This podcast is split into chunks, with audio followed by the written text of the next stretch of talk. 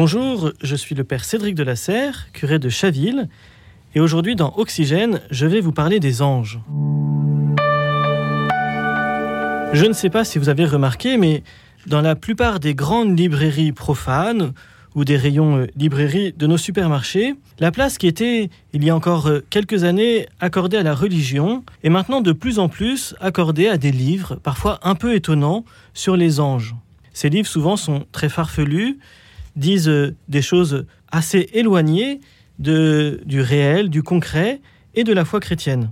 Pourtant, en chrétien, nous croyons que dans la création de Dieu, il n'y a pas que les êtres humains ou les êtres matériels, mais il existe des êtres spirituels. Nous le disons dans le credo quand nous professons que Dieu est créateur du ciel et de la terre, de l'univers visible et invisible. Dans l'Écriture sainte, l'expression ciel et terre signifie tout ce qui existe, la création tout entière, et donc le mot ciel indique aussi le lieu des créatures spirituelles, les anges qui entourent Dieu. En 1215, le quatrième concile du Latran affirme que Dieu a, tout ensemble, dès le commencement du temps, créé de rien l'une et l'autre créature, la spirituelle et la corporelle, c'est-à-dire les anges et le monde terrestre, puis la créature humaine qui tient des deux, composée qu'elle est d'esprit et de corps. Avec ce douzième concile, Latran IV, Innocent III affirmait avec les mots des hommes cette réalité de la foi qu'il existe ces messagers de Dieu, les anges. Cette vérité de foi, on la voit déjà, c'est le plus fondamental, apparaître dans les saintes écritures. L'existence des êtres spirituels non corporels que l'écriture sainte nomme habituellement les anges, cette vérité, l'écriture en rend témoignage à de nombreuses occasions.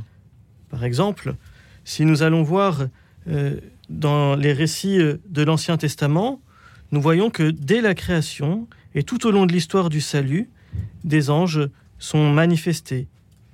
Nous voyons les anges qui ferment le paradis terrestre dans le livre de la Genèse, qui protègent Lot en Genèse 19, qui sauvent Agar et son enfant en Genèse 21, qui arrêtent la main d'Abraham en Genèse 22. C'est aussi par les anges qu'est communiquée la loi, ce sont les anges qui conduisent le peuple de Dieu, nous le voyons dans le livre de l'Exode, qui annoncent des naissances, nous le voyons dans le livre des juges, ou des vocations, aussi dans le livre des juges un peu plus loin. Nous voyons les anges un peu partout. Ces anges sont une fonction essentielle du projet de Dieu.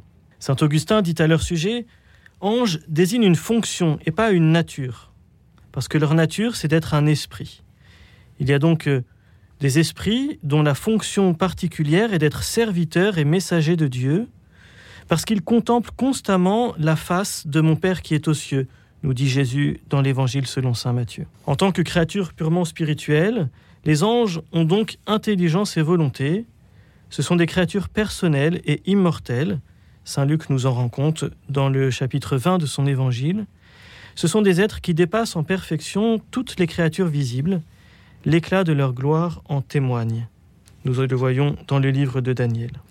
Dans le Nouveau Testament aussi, les anges interviennent et scandent toute l'histoire du salut à intervalles réguliers. De l'incarnation à l'ascension, la vie du Verbe incarné est entourée de l'adoration, du service des anges. Lorsque Dieu introduit le premier-né dans le monde, il dit que tous les anges l'adorent. Voyons ça dans la lettre aux Hébreux. D'ailleurs, à la naissance de Jésus à Noël, est-ce que ce ne sont pas les anges qui ont chanté le gloire à Dieu? Un peu plus tard, c'est eux qui protègent l'enfant Jésus. Nous voyons en Matthieu 1, 20, qui le servent au désert. Nous le voyons un peu plus loin dans l'Évangile selon Saint Marc, qui le réconfortent dans l'agonie aussi.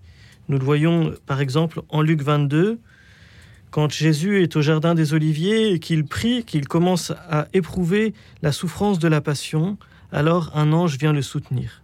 C'est les anges aussi qui évangélisent.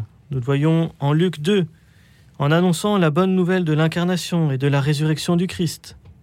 Ils seront là, au retour du Christ qu'ils annoncent et au service de son jugement. Entre ces récits historiques de l'histoire du salut que nous retrouvons dans la Bible et cette fin, cette eschatologie à laquelle nous aspirons, ce jugement ultime de Dieu qui nous rétablira pleinement en communion avec lui, nous avons euh, la vie de l'Église dans laquelle nous sommes aujourd'hui, et nous pouvons affirmer que là aussi, dans toute la vie de l'Église, les anges apportent une aide mystérieuse et puissante. Nous le voyons par exemple dans la liturgie. Dans la liturgie, l'Église humaine, l'Église, ce qu'on appelle militante, celle des hommes sur terre, se joint aux anges pour adorer Dieu. À la messe, ou euh, en priant le Te Deum, nous le retrouvons. Quand nous chantons le Sanctus, Saint, Saint, Saint, le Seigneur Dieu de l'univers, en fait, nous ne faisons que reprendre le chant des anges tel qu'il nous est donné dans le livre de l'Apocalypse au chapitre 4, lui-même inspiré du livre d'Isaïe au chapitre 6. Les anges, donc, sont bien autour de nous, nous soutiennent, nous encadrent, nous éclairent pour avancer sur le chemin de vie et demeurer toujours plus fidèles au projet de Dieu. Parmi ces anges, il y en a un particulier qui, du tout début de notre existence jusqu'à notre mort, nous entoure de sa garde, de sa bienveillance, de sa protection et de son intercession. Nous le voyons dans le livre de Job, cet ange, c'est l'ange gardien. Chaque fidèle a à ses côtés un ange comme protecteur et pasteur pour conduire sa vie, nous dit Saint Basile. Dès ici-bas, la vie chrétienne participe dans la foi à la société bienheureuse des anges et des hommes unis en Dieu.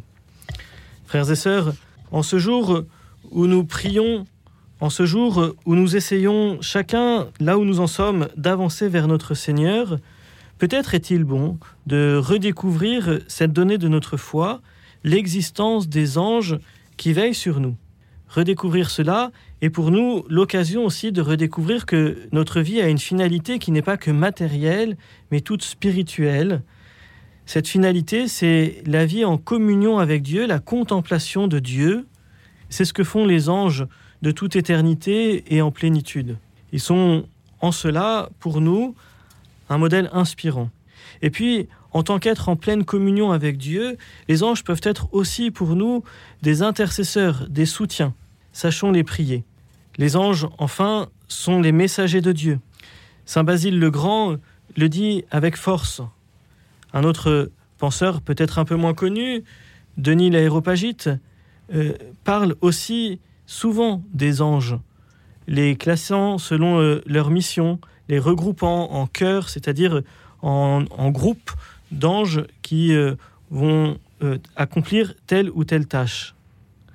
Tout cela peut être pour nous une véritable ressource, une véritable aide pour notre chemin de vie. Sachons donc les prier, sachons donc nous émerveiller de la bienveillance de Dieu qui, parce qu'il veut notre bien, nous accorde d'être soutenus et éclairés par les anges.